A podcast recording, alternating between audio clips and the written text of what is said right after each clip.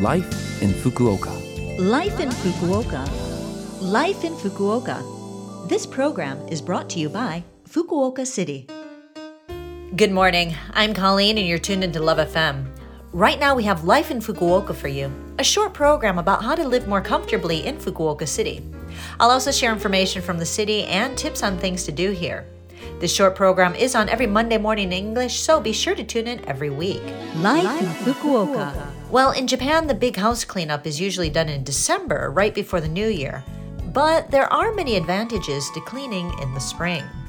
For example, in winter, it's pretty cold, so cleaning outside and cleaning around the kitchen and bathroom tends to feel like a hassle. But in spring, it's warmer, so it's easier to get motivated to do these chores. Plus, opening windows and doors for ventilation is actually pretty nice, and oil stains are easier to remove when the temperature is higher. This is really the season for efficient cleaning. Humidity is also lower on many days, so mold is less likely to form. Laundry also dries quickly, making it easy to wash curtains, sofa covers, and other large items. If you do a big spring clean now, along with changing up your room and clothes, your home will be spotless and you'll, you'll feel pretty fresh and new, I think. You can start this new season, well, completely refreshed. If you were slacking a bit at the end of the year, why not take this opportunity now to do a thorough house cleaning? Life in Fukuoka. All right, well, now I have some information from the Fukuoka City International Foundation for you. The Fukuoka City International Foundation does have an official line account. If you connect with the Foundation's official line account, you can make an appointment for consultations on daily life or free professional consultation using the line call feature. Telephone consultations are available in 22 languages, so please feel free to contact them. In addition, you can get information on the Foundation's events and announcements for international residents. Please add the Foundation's official line account to your friends list from the Fukuoka City International Foundation website.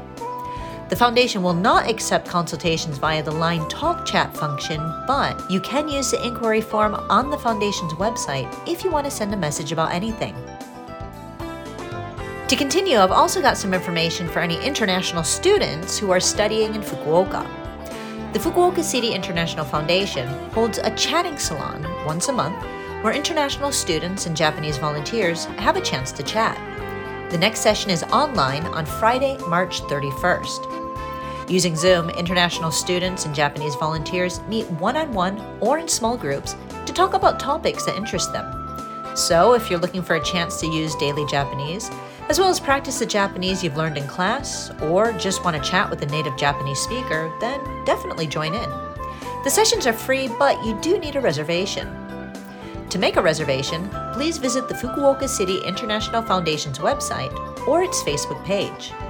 The web address is www.fcif.or.jp. If there's anything that you don't understand, feel free to contact the Fukuoka International Student Support Association at 092 262 1744.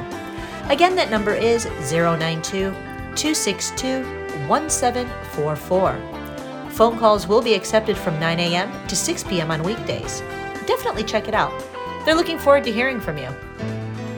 Life in Fukuoka. All right, well, that's it for today's Life in Fukuoka. If you need any of the information I shared with you again, you can listen to this program as a podcast or take a look at the contents of the program on the blog. Just go to the Love FM website and look up the Life in Fukuoka page. Also, if you have a chance, send me a message and let me know how things are going for you in Fukuoka. Any good cleaning tips? You can send those messages to 761 at lovefm.co.jp.